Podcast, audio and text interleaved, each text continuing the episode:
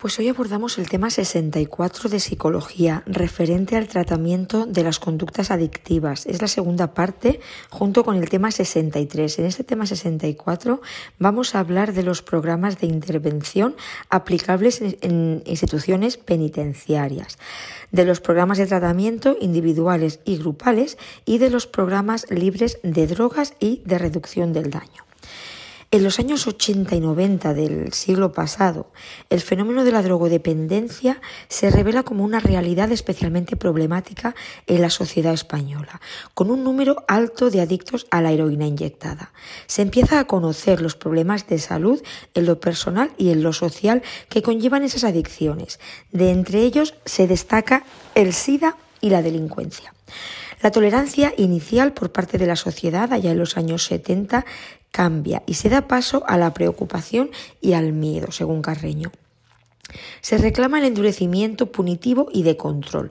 Las soluciones que van surgiendo responden a tres modelos de abordaje del problema.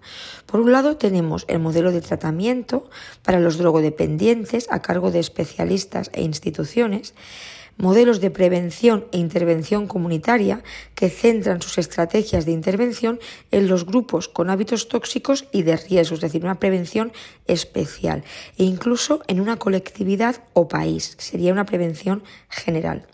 Y por último, el modelo punitivo penal, que es el que castiga el consumo y tráfico de sustancias estupefacientes, así como de toda la delincuencia asociada al consumo, generalmente delitos contra la propiedad. Las cárceles se llenan de internos con problemas de drogodependencia. Entre las personas que ingresan en prisión, la drogodependencia es uno de los problemas más importantes por el número de personas afectadas y por la gravedad de las complicaciones asociadas en los aspectos de salud, desestructuración de la personalidad, convivencia familiar, actividad formativa y laboral, deterioro social, marginalidad y problemas jurídicos y penales. Este consumo de drogas es el factor más trascendental en cuanto a sus biografías personales y sus situaciones orgánicas, psíquicas y sociales, así como constituir condición personal determinante en sus proyectos de cambio y de inserción en la sociedad. El objetivo genérico de la intervención con los consumidores de drogas que ingresan en prisión es su normalización e integración social, para lo cual en los centros penitenciarios y centros de inserción social se desarrollan programas preventivos, asistenciales y de reincorporación social en colaboración con instituciones, entidades y ONGs.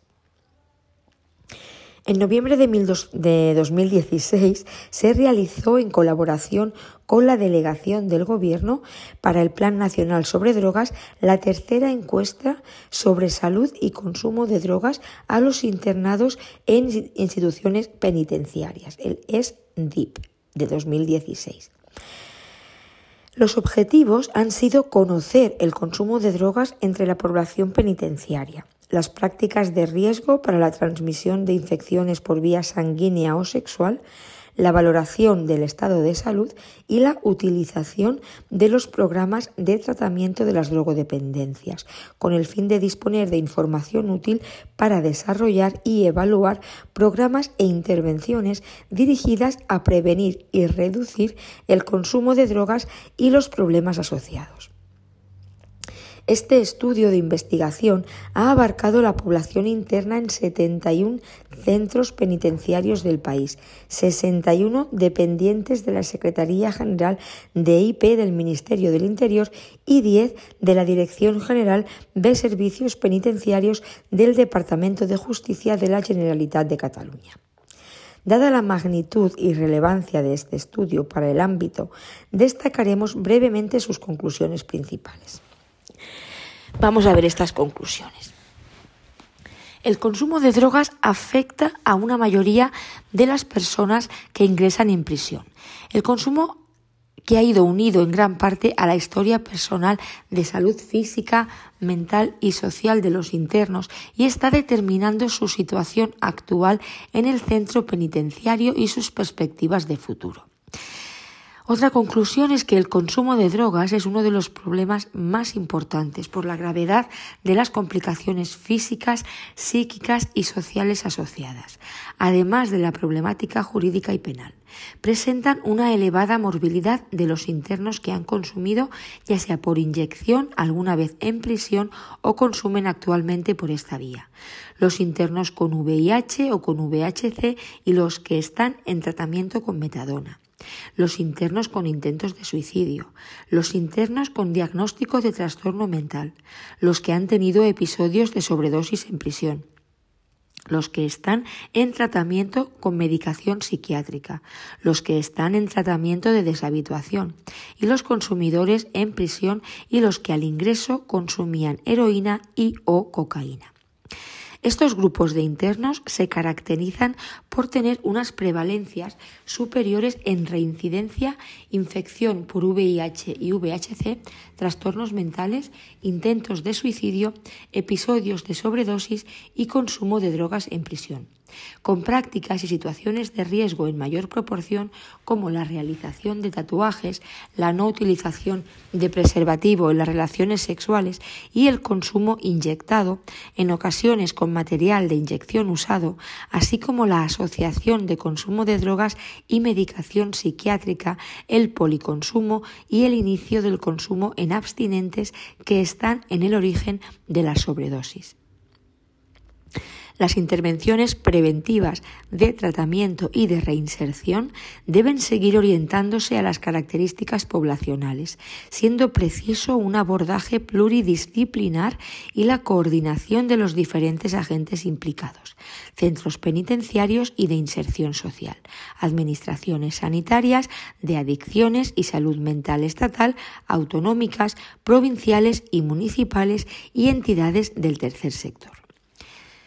Se debe seguir trabajando para reducir el consumo de drogas y los problemas asociados, impulsando la inclusión en tratamiento de adicciones, incrementando la participación en actividades de los internos que están en tratamiento de metadona y de deshabituación e incidiendo en la prevención de la sobredosis, el consumo de drogas, las prácticas de riesgo y los factores asociados a los intentos de suicidio. Es necesario impulsar la prevención y la oferta terapéutica y adecuarlas a las características socioculturales de los internos, transmitiendo mensajes coherentes y realistas para estimular cambios en actitudes y conductas. Las mujeres tienen una situación de deterioro y vulnerabilidad superior que los hombres, pues es un elevado porcentaje. Sus parejas también están en prisión y consumen o han consumido heroína y o cocaína en mayor proporción. Tienen más diagnósticos de trastorno mental. Están en tratamiento con medicación psiquiátrica en un porcentaje superior. Han realizado más intentos de suicidio en prisión han tenido más sobredosis en prisión y han sufrido prácticas sexuales no consentidas y agresiones sexuales en mayor proporción y utilizan menos el preservativo en las relaciones sexuales. Por lo tanto, estos factores hay que considerarlos al plantear y realizar los programas de intervención en prisiones. Vamos a verlos. Primero, punto uno del tema, programas de intervención aplicables en IP. Partiendo de este contexto y para proceder a una actualización de las metodologías de intervención que aborden el impulso y organización tanto de los programas terapéuticos con la población drogodependiente o intervenciones sobre la demanda como el impedimento de la entrada y tráfico de sustancias tóxicas o intervenciones de reducción de la oferta, la Secretaría General de Instituciones Penitenciarias ha dictado una serie de instrucciones para regular esta materia, como son la Instrucción 3-2011, Plan de Intervención General en Materia de Drogas de la IP, Instrucción 4-2011 sobre prevención del tabaquismo, la Instrucción 9-2014 de organización y funcionamiento de las unidades terapéuticas. Y la Instrucción 10-2014 del Programa de Actuación en Sobredosis. Tenemos la I 3-2011, Plan de Intervención General en materia de drogas en la IP, I 4-2011, Prevención del tabaquismo, y 9-2014, Organización y funcionamiento de las unidades terapéuticas y 10-2014, Programa de actuación en sobredosis. O a su vez ha remitido a los centros penitenciarios líneas generales de actuación para poner en marcha programas como los siguientes. El programa de deshabituación al alcohol, cuya implantación se ha generalizado y potenciado en todos los establecimientos penitenciarios desde el año 2013 y se basa en la necesidad de un abordaje terapéutico dirigido a aquellos internos que presentan abuso o dependencia. Para ello se establecen unas pautas de actuación que orienten a la elaboración e implantación de un programa de deshabituación alcohólica. Los contenidos del programa incluyen un proceso previo de información y motivación y un posterior entrenamiento en habilidades para afrontar la adicción, manejo del craving y prevención de recaídas. Este programa, por su contenido, se enmarca dentro del ámbito de la intervención de las adicciones y tiene un carácter interdisciplinar. El programa psicoeducativo que se compone es de intervención breve de terapia grupal y de una duración media de 10 sesiones. Un objetivo fundamental del programa consiste en que los internos, una vez accedan al medio abierto, sean capaces de mantener la abstinencia al alcohol. Para ello, una vez que se accede a dicho régimen, se potencia desde un primer momento la derivación a asociaciones o instituciones especialistas en el tratamiento de adicciones.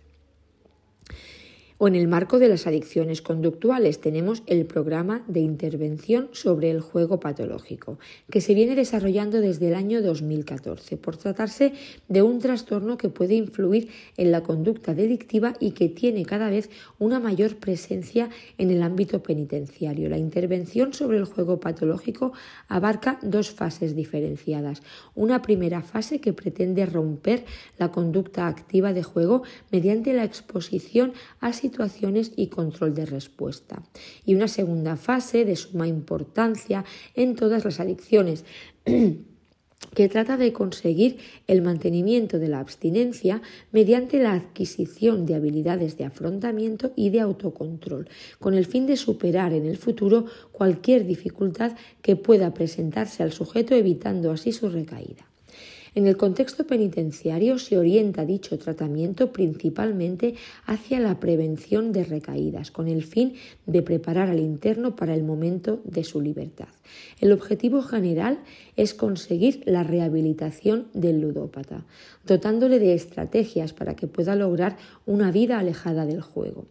En concordancia con la Constitución española y la Ley Orgánica General Penitenciaria, el objetivo genérico de la intervención penitenciaria reside en la normalización e integración social del interno o interna. Ello quiere decir que las intervenciones deben ir dirigidas a obtener y mantener, dentro de las posibilidades individuales, una estabilidad psicofísica y una conducta social adaptada.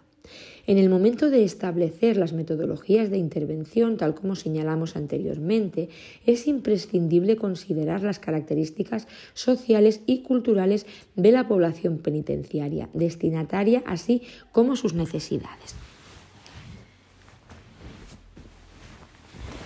Vamos a ver cuáles son los objetivos generales.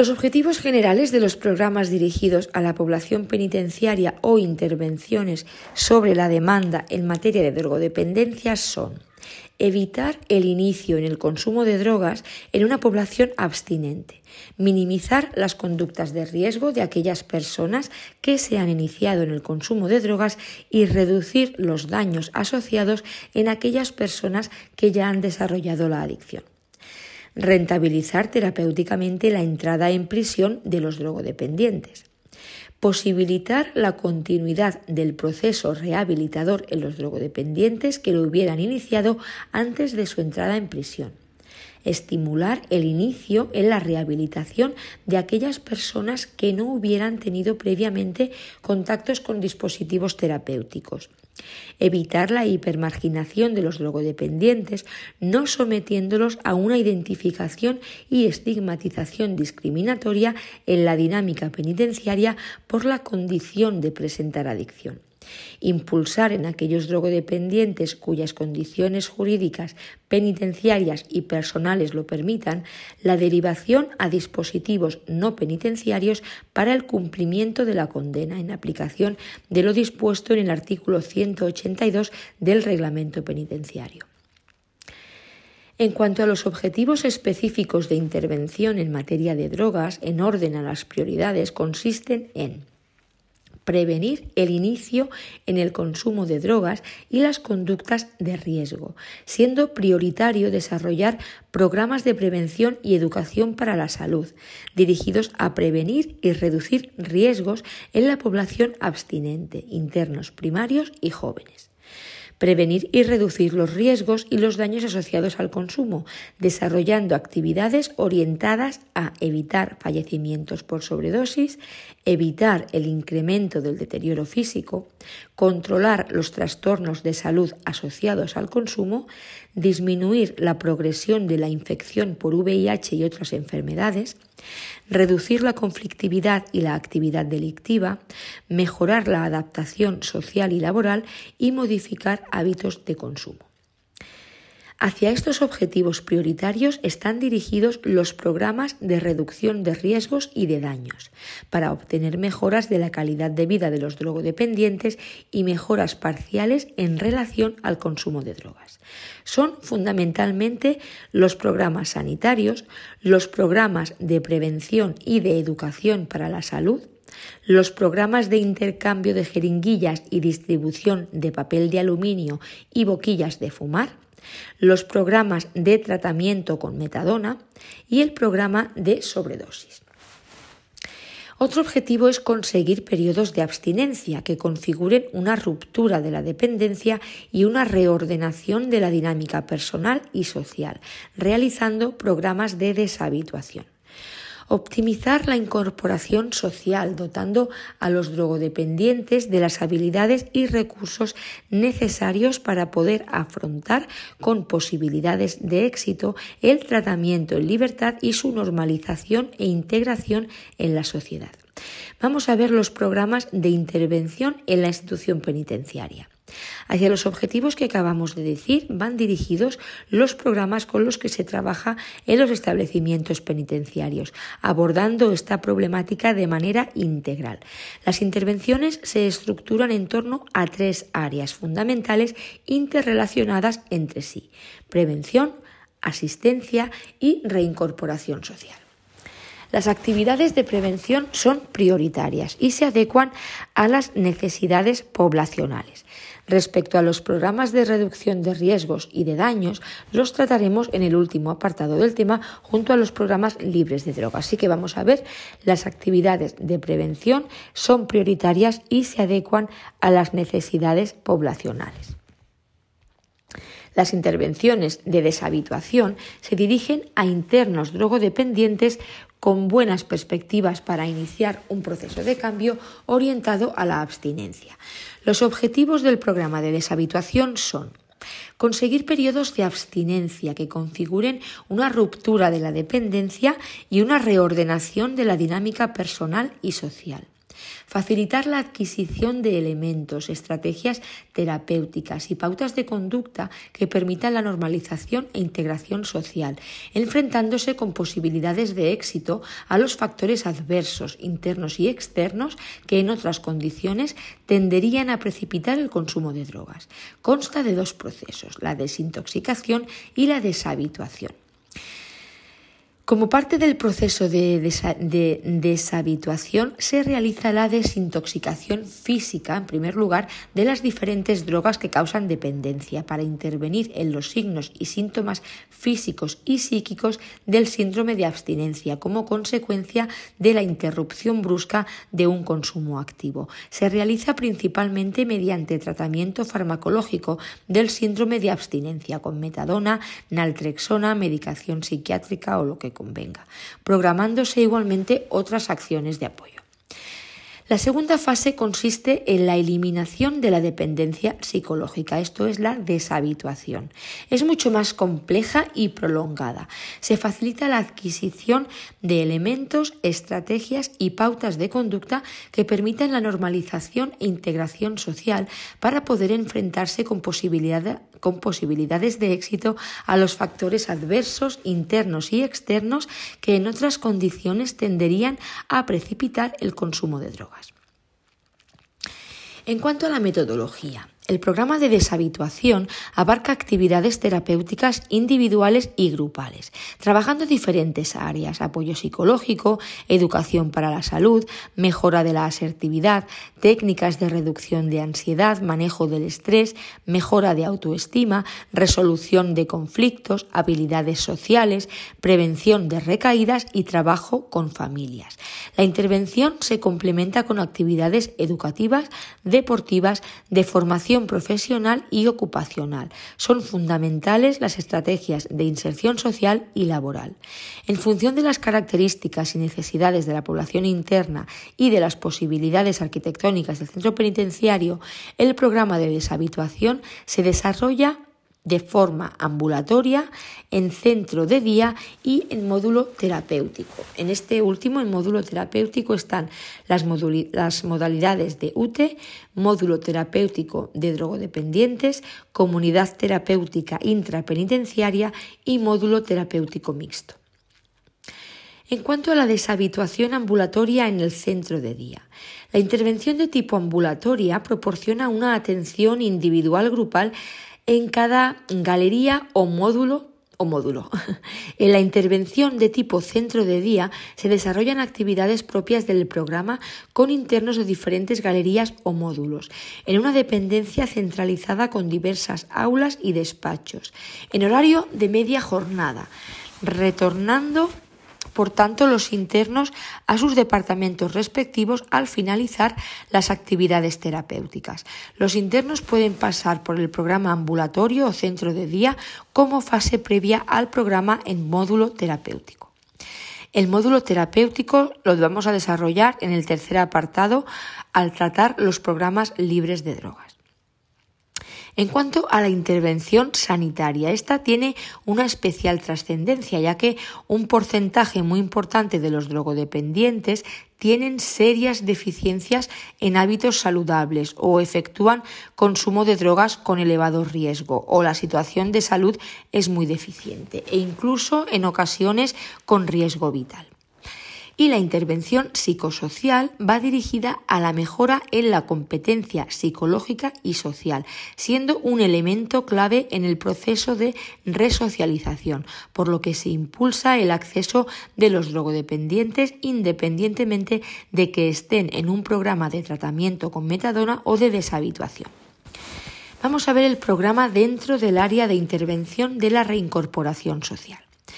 Este contempla un proceso complejo de socialización y normalización que debe responder a las necesidades personales del drogodependiente, tratando de apoyar su incorporación a la vida familiar y medio cultural, laboral y social, para lo cual es fundamental una preparación progresiva en cuanto a facilitar la adquisición y o desarrollo de instrumentos, actitudes, habilidades, recursos y aprendizajes la reincorporación social como fase del proceso de cambio que conlleva la intervención en drogodependencias implica tanto a la vida del drogodependiente que va a salir del centro penitenciario como al conjunto de personas que conforman el grupo social al que la persona se va a reincorporar, estableciéndose una relación entre ambas partes. La preparación para la salida y reincorporación social es parte inseparable de toda la intervención. La reincorporación social comprende dos parcelas fundamentalmente, autonomía y participación social. La autonomía entendida como la posibilidad de la persona para decidir sobre sí misma, para lo cual ha de tener recursos y habilidades que le permitan la participación social. No hay inserción social si la persona no participa de la sociedad, si no forma parte de ella. Para participar socialmente es fundamental disponer de competencia social suficiente, es decir, de un conjunto de actitudes, habilidades y recursos que hagan posible la participación social. Los objetivos del programa de reincorporación social son facilitar la adquisición y o desarrollo de instrumentos, actitudes, habilidades, recursos y aprendizajes que ayuden a mejorar el desenvolvimiento personal, familiar, social y laboral y optimizar la incorporación social dotando a los drogodependientes de las habilidades necesarias para poder afrontar con posibilidades de éxito el tratamiento en libertad y su normalización e integración en la sociedad. Hacia estos objetivos están dirigidas las siguientes medidas y actividades. Talleres de preparación para la salida y reincorporación social. Formación prelaboral y laboral Salidas programadas, salidas diarias para trabajar o para el tratamiento. Participación en los recursos sociales que favorezcan la normalización. Clasificación en tercer grado y cumplimiento en centros abiertos. Derivación a dispositivos no penitenciarios para el cumplimiento de la condena por el artículo 182 del reglamento penitenciario derivación a los dispositivos comunitarios de atención especializada al drogodependiente en los casos de progresión a tercer grado, permisos de salida y libertad. Es fundamental la continuación del proceso terapéutico. Para ello se contacta y se trabaja de forma coordinada con las asociaciones, entidades y los recursos asistenciales de los servicios autonómicos de salud, planes autonómicos y municipales sobre drogas y de los servicios sociales para conseguir una globalidad entre las actuaciones, evitando la ruptura en el proceso terapéutico, garantizando la continuación de la intervención terapéutica y obtener una reincorporación dinámica y positiva por medio de acciones viables. Durante 2018, un total de 3.129 personas ingresadas en centros penitenciarios fueron derivadas a centros comunitarios para continuar el tratamiento con motivo de alcanzar la libertad condicional, definitiva o provisional. Y en los casos de tercer grado, el artículo 182 del reglamento penitenciario dice que derivación a comunidad terapéutica extrapenitenciaria. Vamos a ver los equipos de coordinación y gestión. El desarrollo de los programas de intervención en materia de drogodependencias en el centro penitenciario está sustentado en tres, en tres tipos de equipos. La comisión GAT, GAD, el equipo sanitario y el equipo técnico GAD, el equipo técnico GAT. La comisión GAT, con funciones fundamentalmente de dirección y coordinación, es el equipo responsable de la aprobación, coordinación en la ejecución y evaluación del conjunto de programas preventivos, asistenciales y de reincorporación social del centro penitenciario. Presidida por el director del centro penitenciario, está compuesta por el subdirector médico jefe de los servicios Está compuesta por el subdirector médico o jefe de los servicios médicos, el subdirector de tratamiento, los coordinadores de los equipos técnicos GATS y los coordinadores del resto de programas con internos drogodependientes. Pueden formar parte de la comisión GAT representantes del Plan Autonómico sobre Drogas y de otras instituciones, entidades y ONGs que intervienen en los programas con internos drogodependientes y los profesionales de la institución penitenciaria que la Comisión GAT estime conveniente. En cuanto al equipo sanitario, además de las actuaciones de prevención de la enfermedad, promoción de la salud y diagnóstico y tratamiento de enfermedades, el equipo sanitario del centro penitenciario realiza el diseño, ejecución y evaluación de programas sanitarios. El programa específico de intercambio de jeringuillas y de distribución de papel de aluminio y el de prescripción y dispensación de metadona, realizando asimismo las intervenciones en sobredosis, desintoxicación de sustancias de abuso y tratamiento con antagonistas. En cuanto a los equipos técnicos GATS, en los centros penitenciarios se constituyen los equipos técnicos GATS para el desarrollo de programas en drogodependencias que requieren una participación multidisciplinar.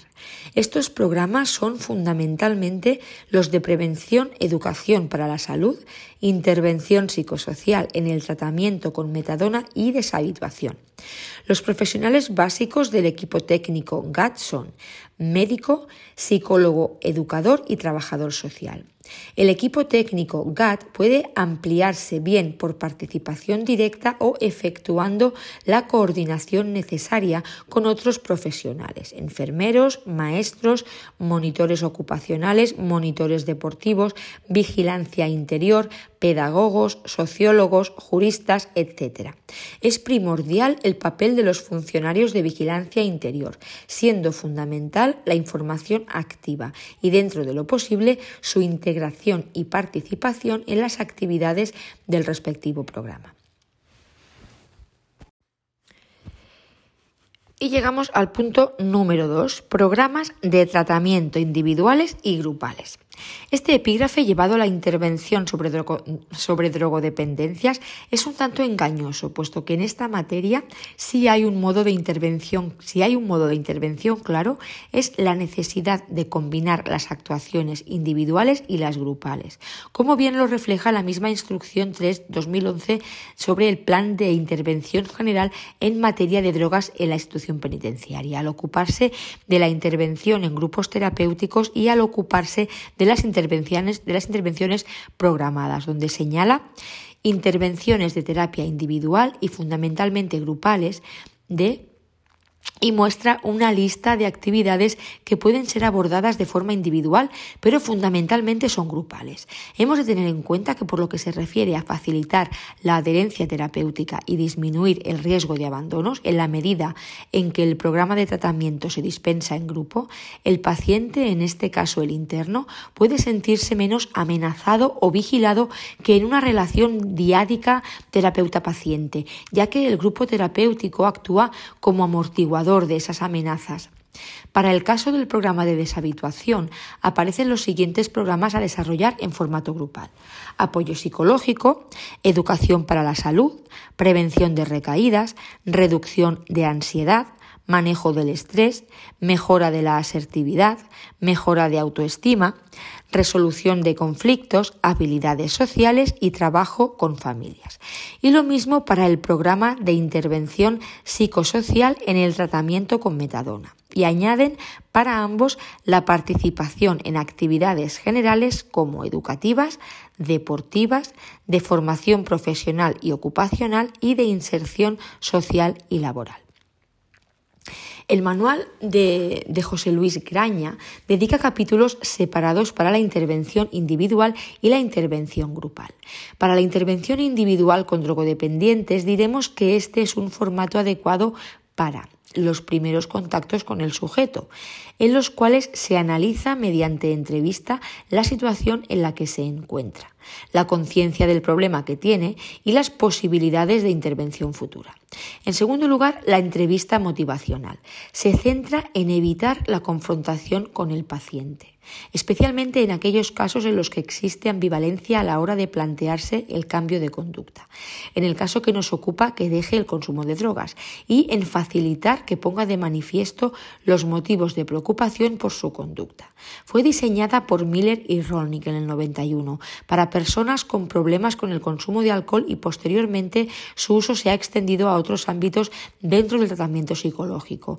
Esta terapia parte de aspectos básicos de la terapia centrada en el cliente, aplicados a los estadios de cambio de Prochaska y Clemente, de tal forma que el terapeuta sepa seleccionar las estrategias de intervención más adecuadas en función del estadio de cambio en que se encuentra el paciente. En tercer lugar, hay que realizar el balance de decisión motivacional, que se presenta al sujeto para entrenarlo en la discriminación de los aspectos positivos que supone la superación de la adicción en contraposición a los negativos que supone continuar con la droga. En cuarto lugar, el abordaje de las distorsiones cognitivas propias del drogadicto y el pensamiento dicotómico. También hay que incrementar la autoeficacia y la motivación para el cambio, mostrando al sujeto la denominada rueda de los procesos de cambio, en la cual aparecen todas las etapas del modelo de Prochaska y Di Clemente. La intervención de las preguntas clave que tienen por objeto hacer que el sujeto piense y o hable de su abstinencia. Y por último, proporcionar consejo e información objetiva para que la persona tome sus decisiones.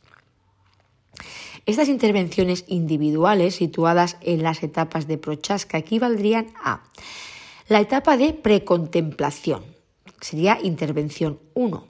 La etapa de contemplación sería intervención 1, que es precontemplación, que son los primeros contactos con el sujeto. La etapa de contemplación, intervenciones 2, 3, 4 y 5, o sea, entrevista motivacional, balance de decisión motivacional, abordaje de distorsiones cognitivas e incrementar la autoeficacia y la motivación para el cambio. Y la etapa de preparación, que sería la intervención 6 y 7, la intervención de las preguntas clave y proporcionar consejo e información objetiva. Es en la etapa de preparación cuando se elabora un plan de acción terapéutica con el paciente en proceso de negociación que incluye establecimiento de objetivos que sean claros a corto, medio y largo plazo. Consideración de alternativas, los procedimientos de los que se dispone para alcanzar los objetivos, tanto individuales como grupales y el desarrollo del plan de acción con el compromiso fijado en un contrato conductual. A partir de aquí se entra en la etapa de actuación, la cual se caracteriza por llevar a cabo intervenciones de tipo grupal y familiar. Es el procedimiento de deshabituación psicológica en el que se llevan a cabo las técnicas citadas más arriba en la circular y es preferible realizarlas en grupo dadas las ventajas que estos presentan en la intervención en la drogadicción. En la etapa de mantenimiento se continúa con las intervenciones de tipo grupal y familiar, poniendo ahora el énfasis en la consolidación del nuevo estilo de vida y primando las estrategias de generalización. Por último, la etapa de recaída, la cual siempre ha de estar programada en toda intervención, ya que como norma general siempre hay alguna recaída del proceso en la intervención en adicciones. Consiste en el procedimiento de prevención de recaídas de Marlat y Gordon, que sostienen que en el proceso de recaída interactúan tres factores cognitivos, la autoeficacia, las expectativas de los efectos de la sustancia y la atribución de la causalidad respecto al consumo. Las personas adictas que tienen unas expectativas positivas de los efectos que van a conseguir, es decir, consecuencias positivas tras el consumo de la sustancia, presentan una mayor probabilidad de recaer que los que tienen unas expectativas negativas. Las atribuciones de causalidad están relacionadas con la percepción que la persona tiene de la causa que provoca el primer consumo después de un periodo de abstinencia, es decir, caída. En la medida que la causa sea atribuida a factores estables, internos y globales, percibidos como incontrolables, por ejemplo, pensar que no se tiene fuerza de voluntad, o sea, la causa se atribuye a factores estables, internos y globales, percibidos como incontrolables. Pensar que no se tiene fuerza de voluntad. La probabilidad de seguir consumiendo será mayor que si la, atribución se realiza a variables inestables, externas y específicas. Por ejemplo, un error momentáneo al afrontar una situación de riesgo concreta. A partir de esas atribuciones pueden surgir reacciones emocionales de culpabilidad y autocrítica que dificultan la mejoría o recuperación después de una caída ocasional. Dentro de un programa específico de prevención de la recaída, se debe informar a la persona que las recaídas son posibles. Hacerle ver la diferencia entre caída, es decir, consumo aislado o fallo ocasional, y recaída, que es el restablecimiento del hábito previamente eliminado hacerle asumir su papel en el proceso de caída o recaída, analizar los factores que le han llevado en el pasado o en esta ocasión concreta a caer o recaer.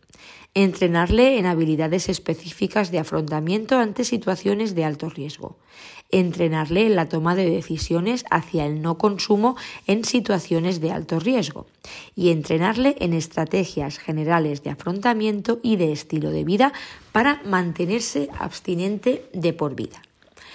Por último, y para cerrar este apartado, destacaremos lo recogido en la Guía Clínica de Intervención Psicológica en Adicciones de Elisardo Becoña y Maite Cortés 2008 acerca del formato individual versus grupal en el tratamiento con drogodependientes. Cuando se han comparado ambos formatos de aplicación, no se han encontrado diferencias significativas entre la aplicación individual o grupal de un tratamiento de prevención de recaída, según Graham, Anis, Brett y Benesoen en el 96.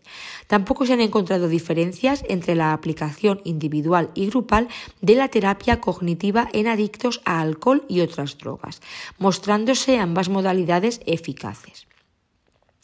Sí se ha encontrado, sin embargo, que la asistencia a programas de grupo de abandono del hábito de fumar ayuda a los fumadores a abandonar el hábito. Los programas grupales son más efectivos para ayudar a las personas a dejar de fumar que el aporte de materiales de autoayuda. No está claro si los grupos son mejores que la orientación individual u otro asesoramiento, pero son más efectivos que ningún tratamiento. No todos los fumadores que intentan abandonar desean asistir a reuniones de grupo, pero para los que acuden es eficaz. La terapia cognitivo-conductual ha mostrado su efectividad tanto cuando se administra en formato individual como cuando se aplica en un contexto grupal con un nivel de evidencia 1. Y vamos ahora a abordar el último apartado del tema. Pues bien, llegamos al punto 3, programas libres de droga y de reducción del daño. A día de hoy podemos dar por consolidada la existencia de una red asistencial mixta de programas libres de drogas, PLD, y programas de disminución de riesgo y daños, PDDR, en la práctica totalidad de los sistemas de salud de nuestro país libres de drogas hace referencia a los llevados a cabo sin la utilización de un fármaco como parte central o básica del tratamiento. Serán programas basados como réplica del modelo americano en técnicas fundamentalmente psicológicas. Si hacemos caso a estas tres premisas, los, los programas libres de drogas no existirían en el Estado español, siendo más correcto clasificarlos por objetivos. Tendríamos, en primer lugar, los programas que persiguen la abstinencia de todo tipo de sustancias a corto y o medio plazo, programas a la, eh, libres de drogas y eh, comunidad terapéutica. En segundo lugar, tenemos los programas que persiguen la abstinencia a largo plazo. Aquí se encontraría el PMM, Programa de Mantenimiento en Metadona. Y en tercer lugar, los programas que persiguen la disminución de riesgos y daños, los PDRD, de los usuarios que no desean abandonar el consumo de sustancias. Eh, aquí encontraríamos pues, eh, programas de mantenimiento con metadona, programas de intercambio de jeringuillas, narcosalas, etc., para disminuir riesgos y daños en los usuarios que no quieren abandonar el consumo de sustancias. En cuanto a los programas libres de drogas, PLD, una vez realizada la acogida, el usuario iniciará tratamiento en un PLD. Un tratamiento en un PLD es un proceso de duración variable que persigue la mejora y el cambio en su estilo de vida y que comienza por la situación ideal de reconocimiento del problema, del convencimiento de la necesidad de realizar un cambio en el estilo de vida y la aceptación de ayuda externa para mejorar su situación. Su objetivo general es la abstinencia a corto y medio plazo y entre los objetivos específicos destacan la extinción de la conducta de consumo, la prevención del uso de sustancias, la reestructuración de la situación personal, familiar y social del usuario, potenciando el cambio de estilo de vida y el restablecimiento de niveles adecuados de salud. Los usuarios son todos aquellos pacientes diagnosticados de abuso o dependencia de sustancias, dependencia de alcohol incluida, que precisen y acepten tratamientos de desintoxicación y o deshabituación. Fundamentalmente son Usuarios diagnosticados de abuso, dependencia de sustancias distintas de los opiáceos.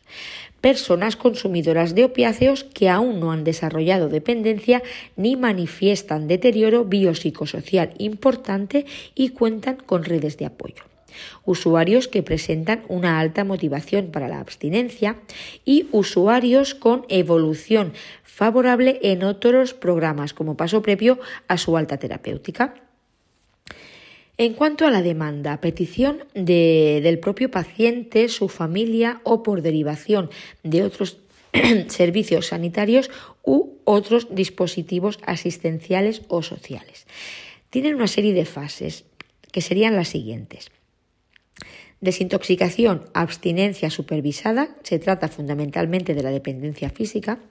Deshabituación psicológica y cambio de estilo de vida, se trata fundamentalmente de la dependencia psicológica. Y la reinserción, se facilita su adaptación al medio social. En las primeras citas se perfila el diagnóstico y se elabora un plan de intervención terapéutico ajustado a las necesidades del usuario, informándole del funcionamiento, sistemática y objetivos del programa. El objetivo específico es la deshabituación psicológica y el cambio en el estilo de vida.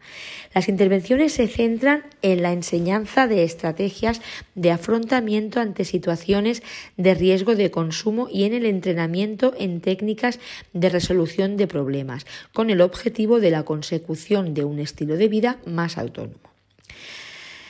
Además de las técnicas específicas de manejo del comportamiento adictivo y deseo de consumo o craving, se realizarán otras intervenciones como las intervenciones breves, entrevista motivacional, counseling, orientación familiar, psicoterapia individual, de grupo, de familia y o de pareja, apoyo psicoterapéutico, intervenciones médico-sanitarias, terapias farmacológicas, intervenciones sociales, intervenciones de reducción de daños y prevención de recaídas.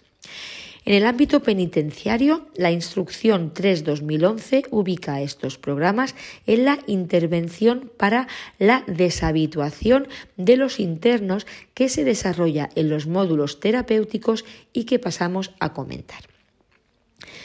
Los módulos terapéuticos son módulos independientes destinados a albergar a internos e internas que se encuentran en tratamiento integral de drogodependencias. Se pretende crear un espacio socioeducativo y terapéutico normalizado y libre de las interferencias de la droga. En el módulo terapéutico se lleva a cabo una acción educativa intensa para que los internos puedan alcanzar autocontrol, autoestima, confianza, responsabilidad, motivación y la utilización del tiempo libre para encontrar satisfacciones personales y el abandono de conductas adictivas. Se considera fundamental el desarrollo de las áreas dirigidas a la motivación hacia el cambio, el aprendizaje social, enfatizando principalmente la prevención de recaídas, el aprendizaje de habilidades sociales, la educación para la salud y la formación y orientación sociolaboral. Se considera básica dentro de las posibilidades individuales la orientación y derivación del interno hacia intervenciones extrapenitenciarias de carácter terapéutico, formativo laboral o de inserción sociolaboral. Los ejes de la intervención son los grupos terapéuticos y el ambiente en el módulo para estimular y recompensar los avances que se reflejan en ir adquiriendo mayores niveles de responsabilidad. El grupo terapéutico es el espacio de comunicación donde el interno va a mostrar todas sus carencias y déficit de socialización a través de la revisión, reflexión y confrontación con el resto de los miembros del grupo. Se establecen imposiciones y tareas y se programan los objetivos para evitar o reforzar determinadas actitudes y conductas. Se celebrará una sesión semanal como mínimo, dirigida por un profesional. En la instrucción 9 2014 de la UTE, se establece que el grupo terapéutico o grupo de autoayuda se configura como eje central de la intervención. El grupo terapéutico o grupo de autoayuda se configura como eje central de la intervención. Todos los internos que acceden a la UTE, con independencia de cuál sea su problemática, se integran en grupos de aproximadamente 15 miembros. Cada grupo es dirigido por un profesional denominado tutor. En estos grupos donde internos y profesionales encuentran el espacio idóneo para realizar la labor de encuentro y conocimiento de unos y otros. Al ingreso en la unidad, el interno es asignado a uno de estos grupos y sus componentes lo acogen y le explican el funcionamiento y normas que rigen la unidad evitando la formación de subgrupos dentro de ellos. No deben de trasladarse a los grupos, afinidades o fobias surgidas fuera de la unidad. El grupo de autoayuda significa un espacio de comunicación donde el interno va a mostrar todas sus carencias y déficit de socialización mediante la revisión, reflexión y confrontación con el resto de los miembros del grupo. Espacio para el análisis de los acontecimientos de la vida diaria en la unidad, espacio en el que se motiva la sinceridad y honestidad como persona, ambiente adecuado para que el interno se sienta acogido, escuchado y aceptado en todos los momentos. Así pues, el grupo terapéutico es un poderoso factor de cambio en el estilo de vida y facilita de manera más interpersonal la normalización de las relaciones. Se espera que el interno adopte un papel cada vez más activo a la hora de mantener el ambiente creado, en lo que se refiere al comportamiento y la actuación de otros internos y que adquiera un comportamiento modificado y más maduro por su parte. Además del uso del entorno y de las sesiones grupales como medios para fomentar los cambios, se realizarán asesorías individuales, psicológicas, educativas, laborales y sociales. Y en cuanto al equipo responsable, el equipo técnico GAT, para el desarrollo del programa se contará de forma específica con los funcionarios de vigilancia interior. Constituyen una referencia imprescindible, por lo que es fundamental la información activa, su formación previa, su participación en las actividades terapéuticas del programa y, por tanto, su integración plena en el equipo multidisciplinar responsable del programa modular. La inclusión en el módulo terapéutico es una decisión del equipo técnico GAT responsable del programa respectivo. Podrán acceder internos drogodependientes con buenas perspectivas de intervención, independientemente de que reciban tratamiento con metadona, naltrexona, medicación psiquiátrica o no reciban tratamiento farmacológico. También se podrá incluir aquellos internos no drogodependientes en los que por sus características sea elevado el riesgo de desarrollar una drogodependencia. Hay diversas modalidades de módulos terapéuticos. Por un lado tenemos la UTE, que es la unidad terapéutica y educativa basada en grupos terapéuticos de internos y en un equipo multidisciplinar formado por profesionales de instituciones penitenciarias de diferentes áreas, psicólogos, educadores, vigilancia, trabajadores sociales, sanitarios, maestros, monitores, etc. Tenemos también el módulo terapéutico de drogodependientes. El equipo puede estar formado por profesionales de IP y de ONGs la comunidad terapéutica intrapenitenciaria, que se rige por el artículo 115 del reglamento penitenciario. Tiene junta de tratamiento propia y específica, que asume también las funciones de consejo de dirección y comisión disciplinaria. El equipo puede estar formado por profesionales de IP y de ONGs. Y por último tenemos el módulo terapéutico mixto. Los internos drogodependientes en programa de recuperación hacen vida en común con otros perfiles de internos, enfermos mentales, discapacitados, internos sin patología, etc. El equipo puede estar formado por profesionales de IP y de ONGs. Así que las modalidades de módulos terapéuticos, como hemos dicho, vamos a repasarlas son cuatro, las UTE, unidades terapéuticas y educativas, el módulo terapéutico de drogodependientes, la comunidad terapéutica intrapenitenciaria y el módulo terapéutico mixto. Atentos aquí que las UTE simplemente, eh, las UTE solo están formadas por profesionales de IP. El equipo multidisciplinar está formado por profesionales de IP. Y en las otras tres, en el módulo terapéutico de drogodependientes, la comunidad terapéutica intrapenitenciaria y el módulo terapéutico mixto, puede estar formado tanto por profesionales de IP como de ONGs. Vamos a ver ahora los programas de reducción de riesgos y daño, los PRDR. Los programas del área asistencial con drogodependientes van dirigidos a aquellas personas que padecen problemas biopsicosociales a causa de su adicción. Estos programas consisten en la reducción de riesgos y daños, la deshabituación, la intervención sanitaria y la intervención psicosocial.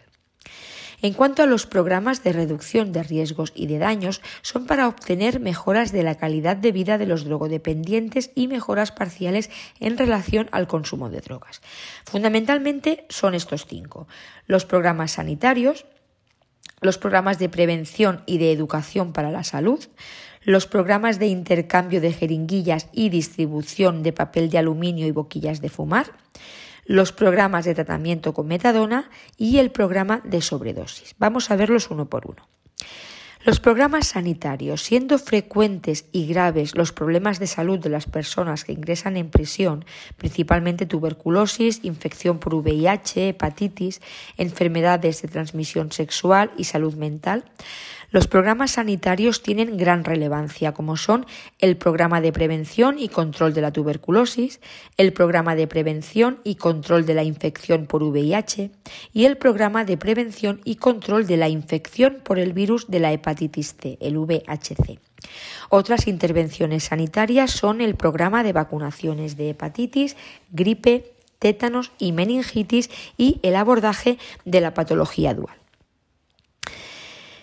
Los programas de prevención, educación para la salud y mediadores en salud son unos de los programas fundamentales. Sus objetivos son los siguientes. Mejorar la información sobre las drogas, insistiendo en que el consumo de drogas no es inocuo, sino que tiene unos efectos perjudiciales para la salud física y mental y para organizar proyectos personales de futuro que sean posibles y adecuados evitar el inicio del consumo en personas abstinentes por los riesgos de sobredosis y del deterioro físico, psíquico y social de las adicciones, reducir el consumo en consumidores activos en cuanto a sustancias y policonsumo, frecuencia y vías de administración, reducir conductas de riesgo, como consumo inyectado y o con material de inyección usado, relaciones sexuales sin preservativo, tatuaje con material no desinfectado, policonsumo, educar para la salud, mejorando conocimientos, actitudes y comportamientos hacia una salud positiva, dotar de recursos y habilidades conductuales suficientes para anticipar y resolver satisfactoriamente las diferentes situaciones habituales de incitación al consumo. La metodología utilizada es diversa. Tenemos talleres de sexo seguro, talleres de consumo de menor riesgo, charlas informativas dirigidas a grandes grupos, entrevistas individuales, elaboración de materiales escritos en revistas, carteles y folletos y mensajes en la radio y televisión de la prisión, entre otros. En cuanto a los mediadores en salud, la formación de mediadores en salud como método de educación entre iguales es una de las modalidades más eficaces y efectivas en las prisiones. Los objetivos residen en capacitar a grupos de internos como mediadores en la promoción de estilos de vida saludables, ejerciendo de una forma eficaz y efectiva el papel de agentes de salud, difundiendo información preventiva entre otros internos usuarios de drogas, buscando de igual modo la mejora de la salud y de la autoestima y cambios en las conductas de riesgo de los propios agentes de salud. Los contenidos que pueden trabajar los agentes de salud con el resto de la población interna para promocionar hábitos y un estilo de vida saludable son diversos. Higiene personal, sexo seguro y enfermedades de transmisión sexual, consumo de menos riesgo, hábitos de sueño, alimentación y ejercicio físico, adherencia al tratamiento, etc. En cuanto al intercambio de jeringuillas, distribución de preservativos, desinfectantes y papel de aluminio. Un problema importantísimo es la adquisición y transmisión de enfermedades graves cuando se consumen drogas por vía inyectada con jeringuillas usadas. El riesgo de adquirir y transmitir estas enfermedades es muy alto si se consumen drogas con jeringuillas usadas. El objetivo del programa de intercambio de jeringuillas PIJ es preservar la salud y la vida de los consumidores de drogas por inyección, al hacer posible que puedan utilizar equipo de inyección estéril, evitando la adquisición y transmisión de enfermedades. El PIJ se caracteriza por medio de un kit de intercambio, bolsa de plástico que contiene una jeringuilla dentro de un estuche transparente, toallita desinfectante, agua destilada, tubos y papel de aluminio para fumar y preservativo. Cuando se detecta un consumidor por inyección, se promueve su inclusión en el PIG. En el momento del intercambio se aprovecha para realizar educación para la salud, informando y motivando en varios sentidos de menos a más. Utilizar una jeringuilla nueva cada vez, no usarla varias veces, no prestarla ni compartirla si se van a consumir drogas, es menos perjudicial fumar que por inyección, aunque lo deseable y más beneficioso para la salud es no consumir y entrar en un programa de tratamiento. Se explican las normas del programa y se informa que se va a garantizar la confidencialidad. Únicamente el equipo sanitario va a conocer que el usuario está en el PIG, ya que los datos de salud están especialmente protegidos. Y en cuanto al programa de tratamiento con metadona, el tratamiento con metadona constituye uno de los programas más efectivos de intervención en la reducción de riesgos y de daños y en el tratamiento de la dependencia, por el considerable número de drogodependientes que acogen y por los beneficios individuales y colectivos que se pueden obtener al favorecer la disminución del consumo de drogas, la evitación del consumo por vía intravenosa, la mejora del estado físico y mental y el descenso de la conflictividad. Estos tratamientos son formas eficaces e imprescindibles de asistencia a muchos drogodependientes. En muchos casos es la alternativa más eficaz. Este programa ha contribuido a mejorar notablemente la calidad de vida de los drogodependientes, al mejorar los problemas de salud, reducir el número de fallecimientos por causa de la toxicomanía y reducir el número de infectados por el VIH y el VHC. La metadona es un fármaco activo por vía oral que se administra cada 24 horas. Manejando una dosis eficaz se consigue eliminar el síndrome de abstinencia de opiáceos, el deseo de consumirlos, es decir, el craving, y los comportamientos de búsqueda de estas drogas. Un tratamiento con metadona que abarque únicamente la dispensación del fármaco es una intervención fundamentalmente de reducción de riesgos y de daños, paliativo o de bajo umbral. Un programa de tratamiento con metadona que comprenda actividades de apoyo psicosocial y de preparación para la salida en libertad es una intervención de carácter normalizador y rehabilitador, adaptativo o de alto umbral. El programa de intervención psicosocial abarca actividades terapéuticas individuales y grupales, trabajando diferentes áreas, técnicas de reducción de ansiedad, manejo del estrés, mejora de autoestima, resolución de conflictos, habilidades sociales, prevención de recaídas y trabajo con familias. La intervención se complementa con actividades educativas, deportivas, de formación profesional y ocupacional. Son fundamentales las estrategias de inserción social y laboral. Dependiendo de las características y situación personal de los drogodependientes, el tratamiento con metadona en las prisiones no queda limitado a la mera prescripción y dispensación del fármaco, sino que va acompañado de intervenciones relacionadas con la mejora en la competencia psicológica y social, incrementando la eficacia y efectividad del tratamiento sustitutivo. Los objetivos del programa de tratamiento con metadona son reducir los riesgos y daños asociados al consumo, facilitar la disminución del consumo de opiáceos y otras drogas, evitar el consumo por vía intravenosa, mejorar el estado físico y mental, favorecer el descenso de la conflictividad, mejorar la competencia psicológica y social, mejorar la adaptación social y laboral y facilitar la normalización e integración social. Y por último tenemos el programa de actuación en sobredosis. Durante la estancia en prisión la mayor parte de los consumidores reducen significativamente el consumo de drogas o dejan de consumirlas, principalmente debido a los problemas aparejados a la adquisición de las sustancias y a la posibilidad de entrar en programas de tratamiento de metadona o de deshabituación. No obstante, se siguen produciendo episodios de sobredosis tanto en el interior de los centros penitenciarios como a la excarcelación por permiso o libertad, en ocasiones con el resultado de muerte, siendo esta reacción aguda a sustancias psicoactivas la causa directa y fundamental del fallecimiento. Con el objetivo de evitar los episodios de sobredosis por consumo de sustancias psicoactivas en las personas ingresadas en instituciones penitenciarias y en las que son excarceladas con motivo de permiso de salida o libertad, así como evitar el fallecimiento en los casos en que se produzcan, en septiembre de 2014 entró en vigor la instrucción Instrucción 10-2014 que regula el programa de actuación en sobredosis, comprendiendo, por un lado, medidas contra la introducción y tráfico de drogas o intervenciones de reducción de la oferta y, por otro, actuaciones dirigidas a la población penitenciaria o intervenciones sobre la demanda. Vamos a ver este esquema que tenemos aquí sobre prevención de sobredosis. En primer lugar, en los talleres de prevención, educación para la salud y agentes de salud para la totalidad de la población interna y fundamentalmente los que han tenido sobredosis anteriores, consumidores activos, los que disfrutan de permisos de salida y los que tienen la libertad próxima. Se les da información sobre drogas y factores asociados a sobredosis, como depresores del sistema nervioso central, cocaína, metadona no recetada, tolerancia, policonsumo, vía intravenosa, alta de tratamiento y salida de prisión.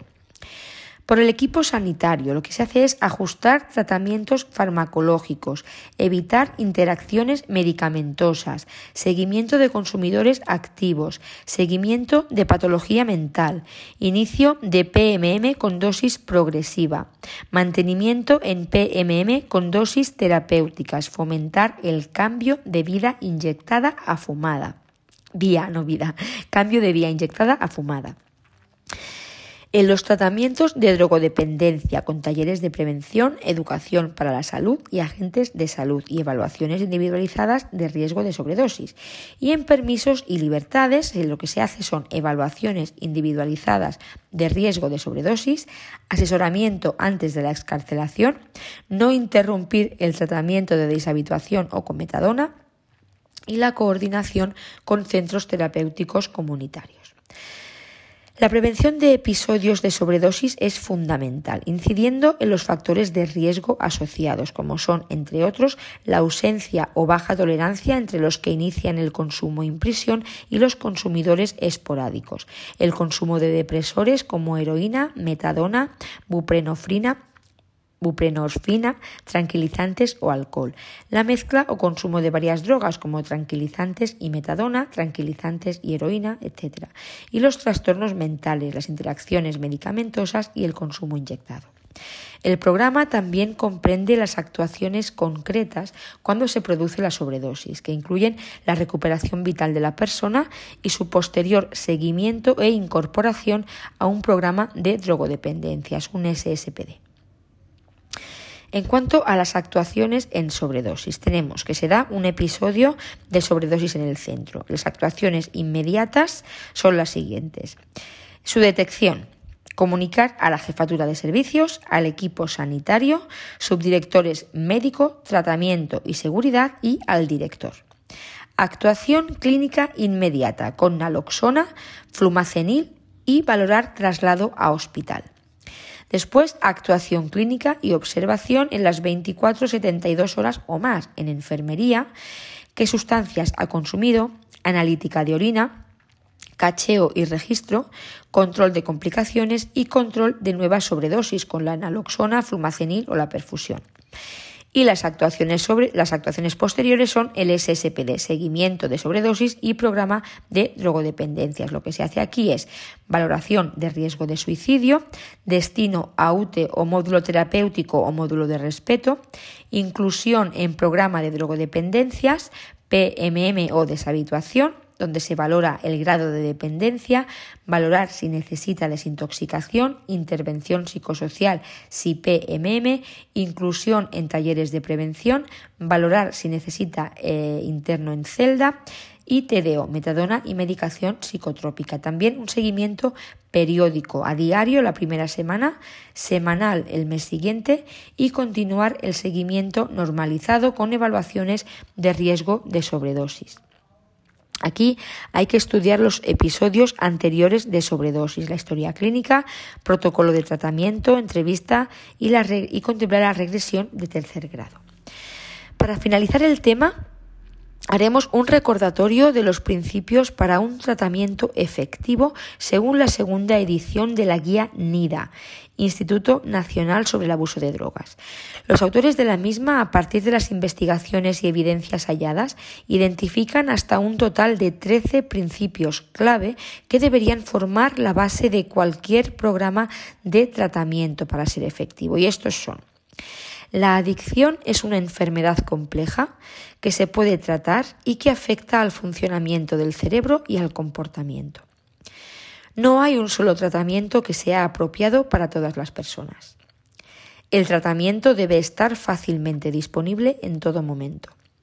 El tratamiento efectivo debe abarcar las múltiples necesidades de la persona, no solamente su uso de drogas o su adicción.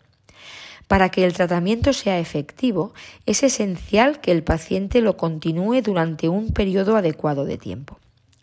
La terapia individual y o de grupo y otros tipos de terapias conductuales constituyen componentes críticos del tratamiento efectivo y son las modalidades de tratamiento para la drogadicción usadas con más frecuencia. Para muchos pacientes, los medicamentos forman un elemento importante del tratamiento, especialmente cuando se combinan con los diferentes tipos de terapia. El plan de tratamiento del paciente y los servicios que recibe deben ser continuamente evaluados y, de ser el caso, modificados para garantizar que se ajusten a cualquier cambio en sus necesidades. En el caso de individuos con problemas de adicción o abuso de drogas que al mismo tiempo tienen trastornos mentales, se deben tratar los dos problemas de una manera integrada. El manejo médico de la desintoxicación es apenas la primera etapa del tratamiento para la, para la, drogadicción y por sí solo hace poco para modificar el abuso de drogas a largo plazo. El tratamiento no necesita ser voluntario para ser efectivo se debe mantener una vigilancia continua para detectar posibles recaídas durante el tratamiento. Y los programas de tratamiento deben incluir exámenes para el VIH o SIDA, la hepatitis B y C, la tuberculosis y otras enfermedades infecciosas, conjuntamente con la terapia necesaria para ayudar a los pacientes a modificar o cambiar aquellos comportamientos que les ponen a ellos o a otros en riesgo de ser infectados. Y hasta aquí eh, el tema 64. En el anexo tenemos la formación inicial del Cuerpo Superior de Técnicos de Instituciones Penitenciarias, eh, lo referente al programa de intervención con drogodependientes. Esto lo vamos a mirar con lupa. Bien, pues llegamos al tema 15 de psicología. Dentro de este bloque dedicado a la psicopatología vamos a por la cuarta parte dedicada a las adicciones. La conducta adictiva es el uso repetitivo y abusivo de una sustancia y o la implicación compulsiva en la realización de una conducta determinada que de forma directa o indirecta modifica el medio interno del individuo de forma que obtiene un reforzamiento inmediato por el consumo o por la realización de esa conducta, donde aparecen combinaciones de forma compleja em, comportamientos biológicos, sociológicos y culturales. Como marca el epígrafe nos referiremos, dice, adicciones, tipos de drogas y sustancias adictivas, nos referiremos solo a la drogadicción, entendiendo las drogas legales y las ilegales. A la hora de abordar la drogadicción encontramos tres elementos que favorecen eh, el uso de las sustancias psicoactivas. El primero son las características eh, farmacológicas de la droga, el segundo, el medio socioambiental de desenvolvimiento y el tercero, los rasgos de personalidad y los procesos de aprendizaje del consumidor. En este sentido, encontramos que la conducta de los sujetos dependientes acaba por estar controlada por reforzamiento negativo, es decir, evitación del malestar, mientras que la conducta de consumo de sujetos no dependientes está regulada por reforzamiento positivo, por la aplicación de alguna satisfacción. El alivio ante un eh, estímulo emocional desagradable mediante un procedimiento químico es una conducta que se aprende con facilidad, especialmente cuando se percibe la aprobación de la cultura o subcultura donde uno desea integrarse. Por ello, los efectos reforzantes de las drogas predominan sobre los no reforzantes, más remotos del castigo social. En cuanto a las drogas, nos centraremos en su vertiente psicopatológica conocida como trastorno por consumo de sustancias psicoactivas, ya que su consumo se identifica como problemática para el individuo y su entorno. Tenemos cinco grupos de, drogas, de sustancias. El primero son los opiáceos, que producen el efecto analgésico y anestésico. El grupo 2 lo componen los depresivos, que disminuyen la actividad cerebral y producen sedación y somnolencia. El tercer grupo son los tranquilizantes, que son de la familia de las benzodiazepinas, diferente, que crean diferente dependencia. El grupo 4, los estimulantes que aumentan el estado de ánimo, eh, el nivel de atención y la vigilia. Y el grupo quinto serían los alucinógenos, que producen efectos sobre las funciones psíquicas básicas y sobre los procesos sensoperceptivos, como desorientación, distorsión, estímulo, eh, tiempo y alucinaciones. Después tendríamos el grupo de sustancias no clasificables. Aquí estaría el cannabis porque es un depresor y alucinógeno, la nicotina porque es estimulante y sedante a la vez y algunos fármacos y drogas de diseño.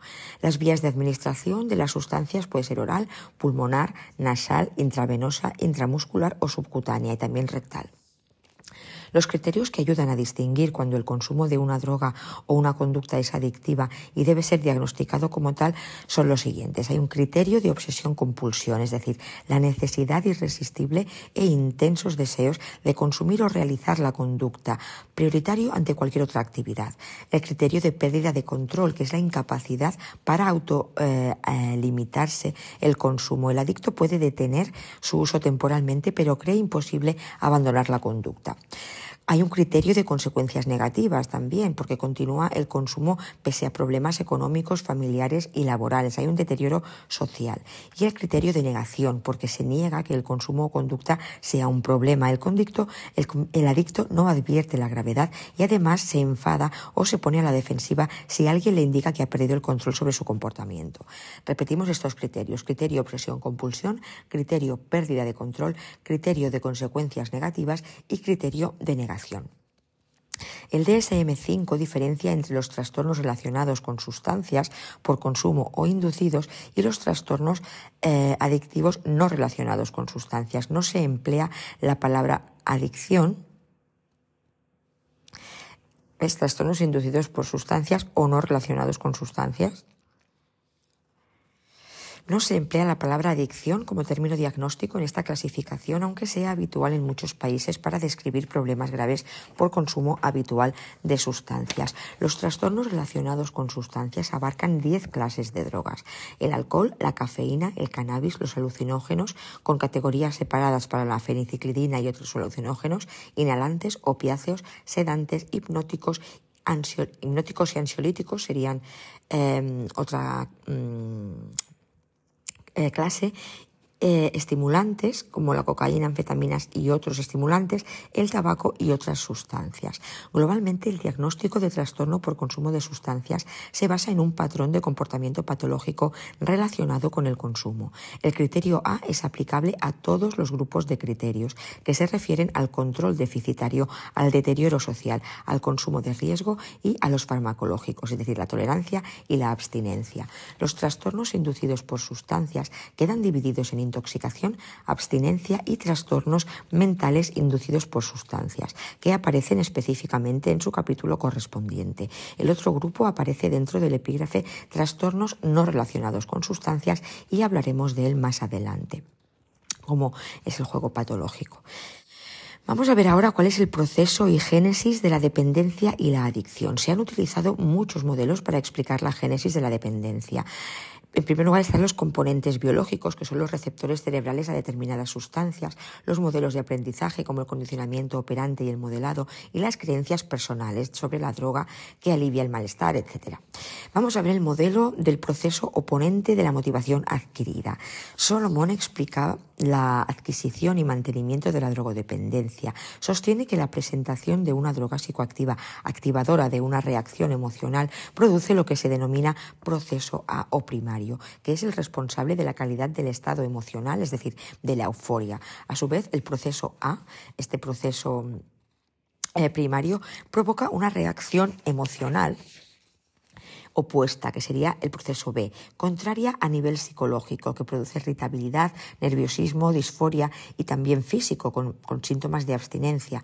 Los cambios emocionales observados con la retirada de una droga tras el consumo reflejan el resultado de restar la intensidad del proceso B, el proceso oponente, al proceso primario A, dando lugar al resultado neto, que son las emociones que de hecho aparecen. Cuando se consume droga por primera vez, el proceso de oposición es mínimo, lo que la reacción emocional primaria puede alcanzar su punto más alto. Se activa el proceso B y empieza a oponerse al proceso A, restándole intensidad, siendo el responsable de la adaptación. Cuando la droga se retira, el proceso A cesa rápidamente, pero el proceso B tiene una duración mayor y sus respuestas emocionales características se hacen evidentes. Aquí es donde aparece el síndrome de abstinencia física y psicológica. De este modo se comprende mejor el hecho de que las drogas funcionan como reforzamiento negativo, manteniendo la conducta de búsqueda y autoadministración, no por el estado que generan en el organismo, sino por el estado de aversión que llegan a aliviar, eliminando el síndrome de abstinencia. Solomon pretendía explicar que el cerebro creaba su propio estado emocional aversivo para contrarrestar los estados hedónicos placenteros. Es lo que se conoce como el precio del placer y por el contrario producía su principio, su mm, estado eh, afectivo placentero para contrarrestar los estados hedónicos aversivos, que son las ventajas del dolor. Vamos a ver los diferentes tipos de drogas. En primer lugar, hablaremos de la heroína, la cocaína y el alcoholismo. La heroína es de la familia de los opiáceos. Aquí tenemos la morfina, la codeína, la metadona, etc. Se consume por vía intravenosa, fumada o esnifada. Eh, hay un aumento del consumo fumado en los últimos años. Su consumo regular produce altos niveles de tolerancia. El patrón de dependencia se establece rápidamente, centrando la vida de la persona en la búsqueda de la droga. Favorece la elevación del estado de ánimo y produce una sensación placentera de bienestar. Es también un eficaz analgésico y potente depresor del sistema respiratorio. Produce estreñimiento y miosis. Es una sustancia muy adictiva y desarrolla muy rápidamente tolerancia y dependencia. El, flash aparece en unos 5 segundos tras inyectarse y el efecto dura unas 6 horas. Su primer consumo produce náuseas, vómitos y disforia. Después aparecen el placer, la euforia y la reducción de la ansiedad. Es el periodo de luna de miel. En la siguiente fase se consume para encontrarse bien y evitar el síndrome de abstinencia. La intoxicación se caracteriza por miosis muy intensa, euforia, apatía, irritabilidad, retardo psicomotor, somnolencia, lenguaje farfullante, reducción de la atención y un deterioro de la capacidad de juicio. El síndrome de abstinencia aparece horas después de que al sujeto le toque la dosis. Alcanza su punto álgido a los dos o tres días y desaparece después de siete días. Sus síntomas son la piloerección, sudoración, lagrimeo, bostezos al principio y después diarrea, dolor. Mm, generalizado en las articulaciones, un aumento de la frecuencia respiratoria, vómitos, dilatación pupilar y pérdida de peso. En cuanto a la cocaína, en nuestro medio, el nombre de cocaína la, recibe el clorhidrato de cocaína, que se consume esnifada. La forma más rápida de absorción es fumada. En los últimos tiempos se consume la mezcla de speedball, eh, que es heroína más cocaína e inyectada o fumada. Actúan sinérgicamente e inhiben la función respiratoria. Distinguimos el consumo episódico y el consumo crónico que supone la tolerancia y la conducta de evitación del síndrome de abstinencia. Sus efectos son euforia, grandiosidad, estado de alerta, agitación psicomotriz, deterioro de la capacidad de juicio, de la actividad laboral y social. También disfunción sexual, ideación paranoide, alteraciones de la atención y problemas de memoria. Algunos de los efectos producidos por la abstinencia son depresión, irritabilidad, anedonia, falta de energía y aislamiento social. El síndrome de abstinencia se caracteriza por disforia, dolores gastrointestinales y otras sensaciones como depresión, trastornos del patrón del sueño, hipersomnolencia e hiperalgesia. Los síntomas de abstinencia no dejan secuela em, fisiológica, aunque algunos síntomas pueden durar hasta 10 semanas, lo que facilita la recaída. La dependencia psicológica es alta. En cuanto al alcoholismo, este forma parte de la cultura occidental desde antiguo. Sus características químicas la hacen atravesar fácilmente las membranas celulares de las paredes del estómago y ser rápidamente absorbido y distribuido por el sistema circulatorio a todos los tejidos, incluido el cerebro. El alcohol, que contiene en mayor medida las bebidas alcohólicas, es el etanol. Se absorbe por el organismo rápidamente. Se detecta en sangre a los 5 o 10 minutos de la ingesta con una concentración máxima a los 60-90 minutos. El 17% de la población general manifiesta consumo elevado y un 7% cumple los criterios de adicción. Podemos diferenciar entre abuso de alcohol cuando se consume reiteradamente de forma excesiva pero sin llegar a mostrar síndrome de abstinencia y dependencia al alcohol cuando produciéndose el abuso aparecen síntomas de abstinencia cuando se deja de beber. Ambos patrones pueden observarse aisladamente, aunque se presenta el problema de la temporalidad. Es evidente que para desarrollar dependencia antes hay que abusar del alcohol. Hay dos síntomas destacados en la dependencia alcohólica, la pérdida de control y la amnesia alcohólica. Eh, y en cuanto a las otras adicciones, que ya las adicciones sociales, tenemos la ludopatía y la adicción a Internet como las más importantes. Vamos a ocuparnos de este otro tipo de adicciones. El juego patológico sería la más clásica y otra más novedosa y marcada por el momento histórico es la adicción al juego, a Internet, al ejercicio físico y al sexo. Son las llamadas adicciones sociales o no químicas. Las conductas normales, incluso las saludables, pueden ser objeto de usos anormales en función de su intensidad, duración, frecuencia, incluso en función del tiempo y dinero invertido y por el grado de interferencia en la vida diaria de la persona. Cualquier conducta placentera tiende a repetirse y por lo tanto es susceptible de convertirse en conducta adictiva. Las diferencias están en la pérdida de control, la dependencia psicológica, la pérdida determinada de interés por otras actividades y la interferencia grave en la vida cotidiana. La adicción a Internet forma parte de las llamadas nuevas adicciones sin droga o adicciones comportamentales. Aunque no es una patología aceptada oficialmente por los organismos sanitarios, es una realidad incuestionable.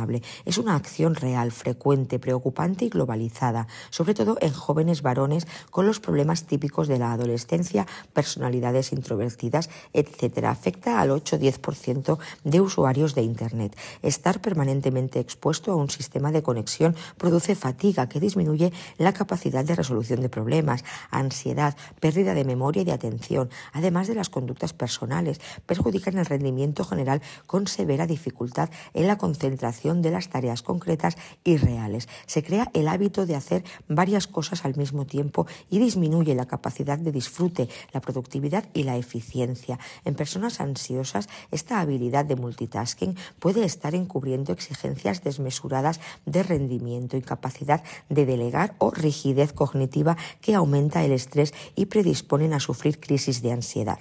El trastorno por adicción a los juegos de Internet fue recomendado para su inclusión en el DSM-5 pero la investigación no es muy sólida y finalmente no se ha hecho por la falta de datos científicos que permitan establecer los criterios diagnósticos y las descripciones de su curso. Debido a esta falta de evidencia científica, nos centraremos en la descripción del juego patológico existe evidencia de que los comportamientos del juego patológico activan los sistemas de recompensa de forma similar a las drogas de abuso y porque este produce síntomas conductuales similares a los de los trabajadores a los, de los trastornos por consumo de sustancias. En anteriores versiones del DSM se incluía en trastornos del control de impulsos. Apostar significa arriesgar algo de valor con la expectativa de obtener una ganancia. En muchas culturas las personas participan en juegos o celebraciones y la mayoría lo hace sin experimentar problemas. Sin embargo, algunos individuos desarrollan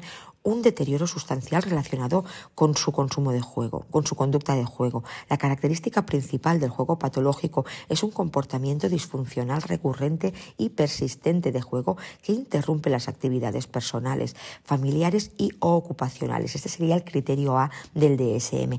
El juego patológico se define como un grupo de cuatro o más síntomas del criterio A que aparecen en cualquier momento del mismo, del mismo periodo de 12 meses. Se puede desarrollar un patrón de recuperación de las propias pérdidas con una necesidad urgente de mantener el juego para recuperar las pérdidas. El individuo puede abandonar su estrategia de juego y tratar de recuperar las pérdidas de una sola vez, aunque muchos jugadores pueden recuperarse de las pérdidas durante cortos periodos de tiempo. Es la frecuencia y sobre todo la recuperación a largo plazo lo que caracteriza el juego patológico. Las personas pueden mentir a su familia, a los terapeutas o a otras personas para ocultar su grado de implicación en el juego. Los casos que se acompañan de engaño también pueden implicar el encubrimiento de conductas legales como la falsificación, el fraude, el robo o la malversación de fondos para obtener dinero para jugar. Las personas también pueden presentar un componente de rescate y dirigirse a la familia o a otras personas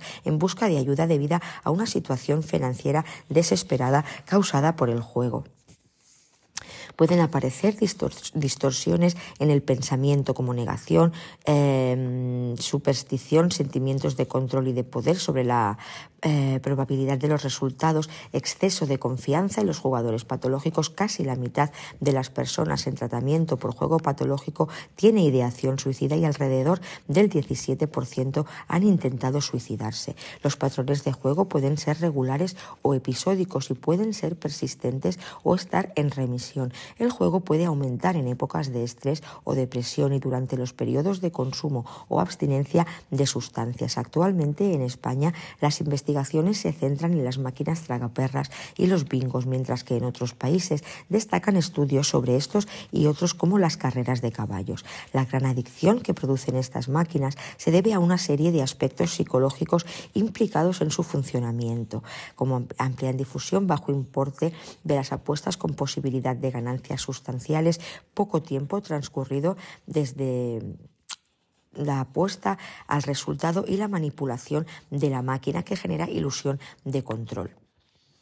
Vamos a hablar ahora del modelo médico y del modelo psicológico de las adicciones, cuáles son sus características e implicaciones para el tratamiento. El modelo médico considera la dependencia de drogas como una enfermedad caracterizada por una pérdida de control del sujeto sobre la ingesta, lo que implica que la dependencia se considera un fenómeno vinculado a procesos internos del propio sujeto.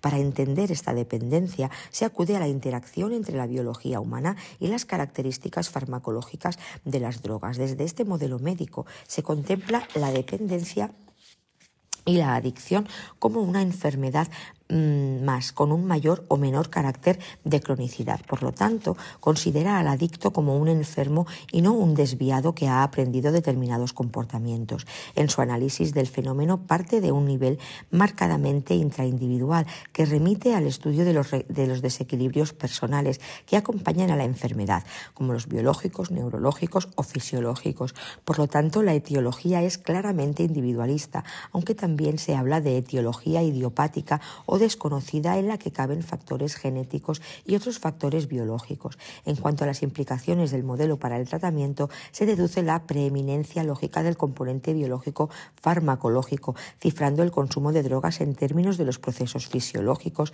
implicados en la interacción sujeto-organismo y droga o agente activo. En este sentido, En sentido amplio, también se consideran los factores psicológicos y ambientales sobre el consumo como moduladores. Desde este modelo se promueven medidas de prevención primaria consistentes en campañas sanitarias dirigidas a promover el conocimiento general de las drogas y sus efectos nocivos. En resumen, este modelo se interesa por el consumo de drogas como categoría patológica, no como conducta. Está orientado a la patología e incide en la divulgación de los efectos del consumo.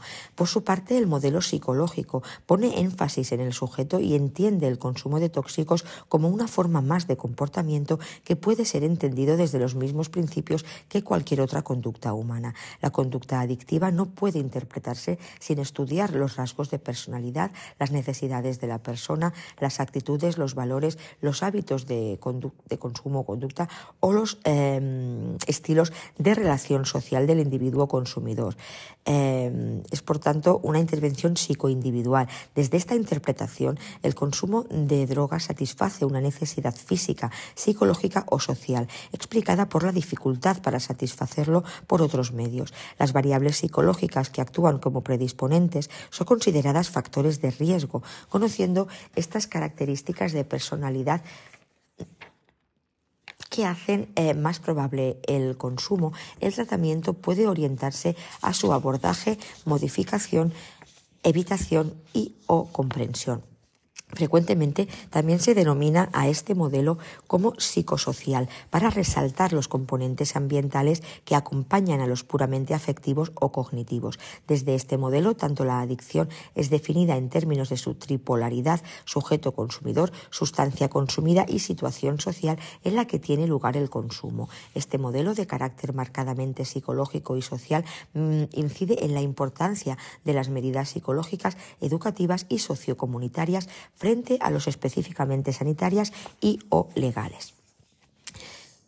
Vamos a hablar también de la adicción y el control, el autocontrol. El síndrome de dependencia ha sido considerado como la pérdida de control consciente sobre los propios actos y del control voluntario que se tiene sobre la droga, sobre el uso de la droga. Aunque distintas, la voluntad y la voluntariedad se desarrollan en la infancia temprana. El desarrollo de la voluntad se relaciona con la formación de la esfera de los motivos y la voluntariedad lo hace en el contexto del desarrollo de los medios de dominio de sí mismo. Función general de ambas es la inhibición de la actividad espontánea. Como se ha dicho, uno de los elementos básicos de las adicciones es la pérdida de control sobre el uso de la sustancia. En este sentido, uno de los objetivos terapéuticos es el restablecimiento del autocontrol en la vida del sujeto. Un problema asociado son las dificultades en tomar las decisiones adecuadas para alejarse de los estímulos que le pueden generar ese eh, deseo intenso. Sería a través de la autorregulación que el sujeto adquiriría la capacidad de llevar a cabo conductas controladoras específicas que alteren la probabilidad de conductas posteriores. Esto nos lleva a hablar de la función ejecutiva del cerebro, responsable del control, ejecución y dirección de la conducta humana y del síndrome disejecutivo, un nuevo concepto en el campo de las adicciones propuesto por Robbins y Everett, que tiene como eh, síntoma clínico un déficit en el control de impulsos, perseveración en patrones desadaptativos de comportamiento o dificultad para cambiar esos patrones a través de nuevas experiencias y que se produce de forma secundaria a un daño en el cerebro frontal.